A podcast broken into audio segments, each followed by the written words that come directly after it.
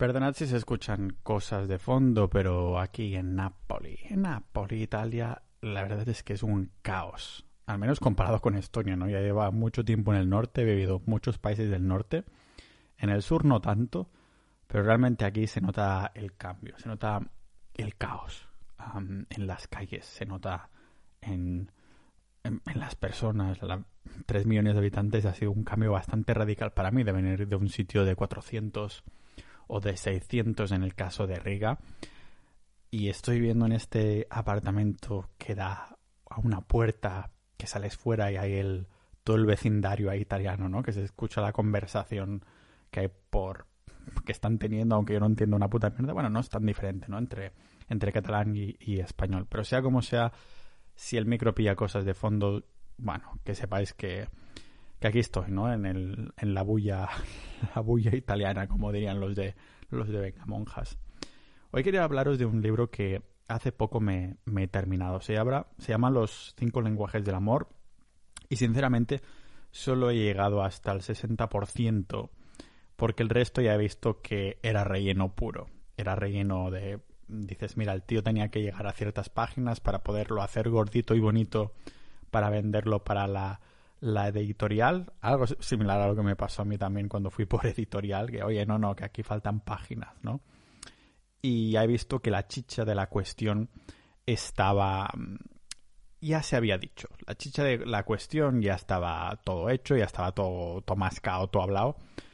Y se llama Los cinco lenguajes del amor, que diréis, hostia, vaya tema, ¿no? El podcast de Bitcoin, de dieta carnívora y cosas así, y hoy me vienes con eso, pero ya sabéis que este es un podcast multipotencial de cualquier tipo y me ha parecido un tema muy interesante porque creo que el libro ha acertado. El autor es un tío.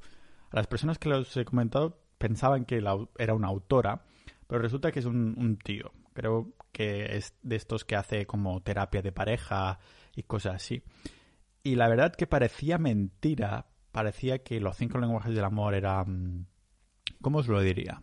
Una llamada a la atención de mirad qué título más chulo, pero realmente cuando os lo paráis a pensar diréis, hostia, pues el cabrón tenía razón, ¿no?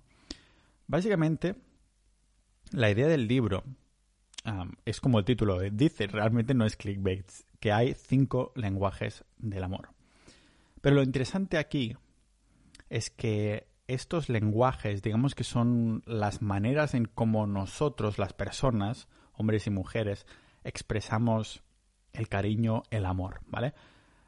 Pero lo interesante es que no solo es como lo expresamos, sino que también es como nos sentimos que nos están dando cariño o que nos quieren si nos hablan en ese mismo lenguaje, ¿vale? Es decir, si uno de los lenguajes del amor en un idioma fuera el inglés, por ejemplo, me lo invento para poner una, una analogía, yo expresaría mi cariño, mi amor, mi afecto en inglés, pero si me hablaran en francés, aunque lo entendiera, diría, pues muy bien, ¿no? Realmente tendría que, esa persona tendría que hablarme en inglés para que yo sintiera realmente lo que me está diciendo. No sé si me estoy haciendo entender, pero ahora cuando os comente los cinco, lo vais a entender. El primero vendrían a ser el, el contacto físico. El contacto físico es un es bastante obvio para muchos, ¿no? Es realmente bueno, es self-explanatory, como dirían como dirían en inglés. Realmente es pues los toques físicos, el ya sabéis que hay muchísimas personas que, que le van, ¿no? Que le va a este tipo de mm, yo por ejemplo creo que me incluiría si tuviera que clasificar los cinco lenguajes en un top 1, top 2, top 3, top 4 y top 5, este sería incluido seguramente en el primero. Es como, por ejemplo, yo que he salido con chicas que son del norte y tienen una cultura mucho más distante, se expresaban de otras maneras, ¿no? Y claro, al principio dices, hostia, realmente, ah, ¿qué pasa? ¿Que no sientes nada por mí o algo así, ¿no? Y dicen, no, no, es que yo realmente expreso mi afecto de otra manera. O no es que lo dijeran, pero ah, es un poco así, ¿no? los... El contacto físico es ya el más obvio para muchos, ¿vale? Muchas personas... si os podéis encontrar a personas que hablan los dos mismos lenguajes, los dos mismos idiomas, entonces es como un match perfecto, ¿no? Porque mm, dos personas que se expresan con contacto físico, pues estarán todo el puto día abrazándose o tocándose. No penséis en el sexo directamente, ¿vale? Ya me entendéis de lo que. como caricias y este tipo de cosas. En cambio, si una persona habla un lenguaje pero la otra habla otro, hay que hacer como un esfuerzo proactivo para que de alguna manera, pues, imaginaos, yo a lo mejor no me interesa, o bueno, no me interesa, no me expreso en contacto físico, pero sé que la otra persona, su manera de expresar y de ser expresado es el contacto físico. Entonces, pues haré como un esfuerzo proactivo de hacer más caricias y este tipo de cosas, ¿no? El contacto físico, como digo, es el, el más obvio porque es el que la mayoría de personas yo creo que que vemos más que se expresan, o alguna persona a lo mejor expresará el contacto físico, pero no será su lenguaje principal, ¿vale? Entonces, vamos a ver, aparte del contacto físico, que sería el número uno, vamos a ver eh, otro, que vendrían a ser las palabras de afirmación. Words of affirmation, como digan en inglés. Palabras de afirmación más que nada es, estamos hablando de cumplidos, estamos hablando de Mm, de decir cosas que la otra persona la hagan sentir contenta. Lógicamente no se puede falsear mucho, realmente tiene que ser una, una forma genuina de expresar este afecto, este amor y demás. Palabras de afirmación también se expresan por sí mismo, ¿no? Porque vendría a decir, ostras, ¿cómo te queda esto? O cuando has hecho algo muy bien, o es realmente a muchas personas no parece como que no hace falta decir muchas de estas cosas, pero para estas personas que su principal lenguaje vendrían a ser las palabras de afirmación, es como muy una manera de... Bueno, hay que decir también que estas personas eh, son fáciles de distinguir, ¿no? Porque las personas que realmente ah, su lenguaje son las palabras de afirmación, en este caso se puede ver muy fácilmente porque son las primeras que nos darán palabras de afirmación nosotros, ¿no? Sobre todo cuando veamos que, de alguna manera, en comparación con lo que hemos vivido en el pasado, con las relaciones que hemos tenido, que nos dicen más palabras de afirmación de lo habitual, entonces dices, hostia, pues realmente, si yo me expreso de la misma manera, estoy viendo como esta persona, las palabras de afirmación, es algo que, pues, que le llega más dentro, ¿no? Entonces estamos viendo claramente que esta persona es una, una de estas que les va a las palabras de afirmación. Después, vendría a ser otro que sería los actos de, servicio. Y esto no me refiero a apuntarse a la mili simplemente para, mm, bueno, para demostrar que estás haciendo un servicio, actos de servicio. acts of service, que dicen en inglés, ¿vale? Los actos de servicio vendría a ser hacer cosas de forma también genuina, lógicamente, para tu pareja o para esa persona. En este caso, pues son estas personas que si le lavas los platos se ponen súper contenta, que realmente te lo agradecen, ¿no? Y dices, hostia, tal vez estoy dealing con una persona de actos de servicio. Una de las cosas que quiero remarcar también es que, aunque se haya dicho que tanto con el contacto físico, las palabras de afirmación y los actos de servicio, que hacen alguna cosa como tocar, dar caricias o decir algún cumplido constantemente o hacer un acto de servicio, y dices, a lo mejor estoy delante de una persona que su lenguaje del amor son los actos de servicio, pero realmente esto es una conversación que se puede tener, no tienes por qué descubrirlo en sí, ¿no? Es una conversación que se puede tener con la tía que te estés ligando o con la pareja actual o lo que sea, ¿no? De, ostras, si tuvieras que poner en un ranking cuáles son los lenguajes del amor, cuáles serías. Y de hecho esto es un ejercicio que es muy interesante incluso también para las para las primeras citas, ¿vale? lo he experimentado alguna vez y como digo es bastante interesante decir, ostras, pon, um, del 1 al 5 estos, estos lenguajes del amor, cuáles son para ti los más importantes, cómo te expresas más y cómo te gustaría que te, que te expresaran, ¿no? Tenemos de momento el contacto físico, las palabras de afirmación y estos actos de servicio. Actos de servicio realmente conozco un par de personas en que no pueden dejar de, de hacer cosas para los, para los demás, como por ejemplo su mujer o sus amigos, ¿no? Que ah, no dan cumplidos, no dan muchas caricias y demás, pero todo lo que hacen son actos de servicio, casi como si fueran al servicio de esa persona a la que aman, pero no porque esa persona a la que aman les manda que lo hagan, sino que es algo que sale de, de ahí dentro, ¿no? De, es su manera de, de expresarlo. Y supongo que seguramente serían personas que van si fueran patriotas serían los mejores militares de la hostia, porque entonces lo harían todo por, por su país y demás. Después de actos de servicio, tenemos el cuarto lenguaje del amor, que sería tiempo de calidad. Tiempo de calidad también podemos entender, ¿no? Una persona que en vez de contacto físico, en vez de palabras de afirmación, en vez de actos de servicio, lo que quieren, o como su manera de expresar y que le expresan amor, es simplemente pasar pues, bueno, se explica, se explica por, el, por el solo, ¿no? Tiempo de calidad con, con ellos. Y tiempo de calidad no significa estar tumbados mirando una película, mirando Netflix o cosas así, sino hablando, paseando en silencio también. Realmente es cuando hay esa posibilidad de que el tiempo en el que se pasa juntos se pueda crear una conexión que cuando hay un tercero, cuando hay...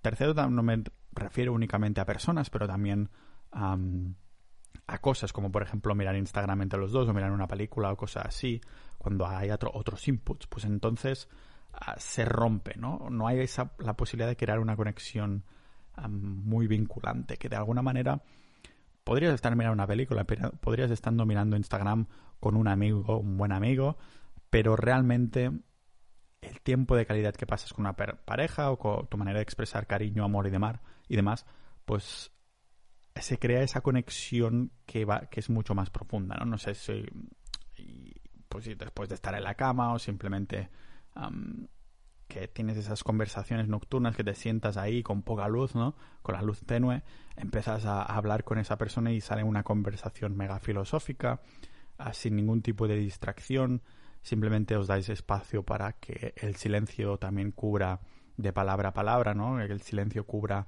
la conversación, que no digas lo primero que te pasa por la cabeza, sino que de alguna manera puedas respirar profundamente y pensar, hostia, esto realmente es lo que quiero, que es lo cuál va a ser mi respuesta a esto, ¿no? Le dices un momento y, y lo dices. El tiempo de calidad, como podéis ver, no tiene nada que ver en, en pasar tiempo. Por eso se llama tiempo de calidad y no tiempo con esa persona, tiempo de calidad. Y me he dejado por último el último lenguaje del amor porque seguramente será más controvertido para muchos cuando lo escuchéis de buenas a primeras, pero en el libro también se deja claro que no tiene por qué ser así. Se trata de expresar afecto, expresar el amor, expresar cariño con regalos. y vais a pensar muchos, joder, ya sé lo que me estás diciendo. Las rusas, ¿no? Todas las rusas, todas las chicas polacas, las chicas de, de, Ucrania, las del este, quieren que les pagues cosas, ¿no? Realmente es verdad que está muy indagado en la cultura esto de que el hombre lo paga todo en la cultura del, del este. de alguna manera no me refiero a esto. Los regalos, la manera de expresar el amor con regalos no viene a que compras algo caro de Louis Vuitton o cualquier marca de mierda o yo qué sé y, te dejas un pastizal y como más caro es el regalo pues más se siente querida, ¿no? O lo mismo hace ella, ¿no? Que de alguna manera se intenta dejar el máximo posible. Con más te quiera, más caro va a ser el regalo. Realmente no va por ahí, va por regalos significativos. De la misma manera que decíamos tiempo de calidad, pues esto vendría a ser los regalos significativos. Un regalo significativo, imagínate que vas a una cita por primera vez, ¿vale?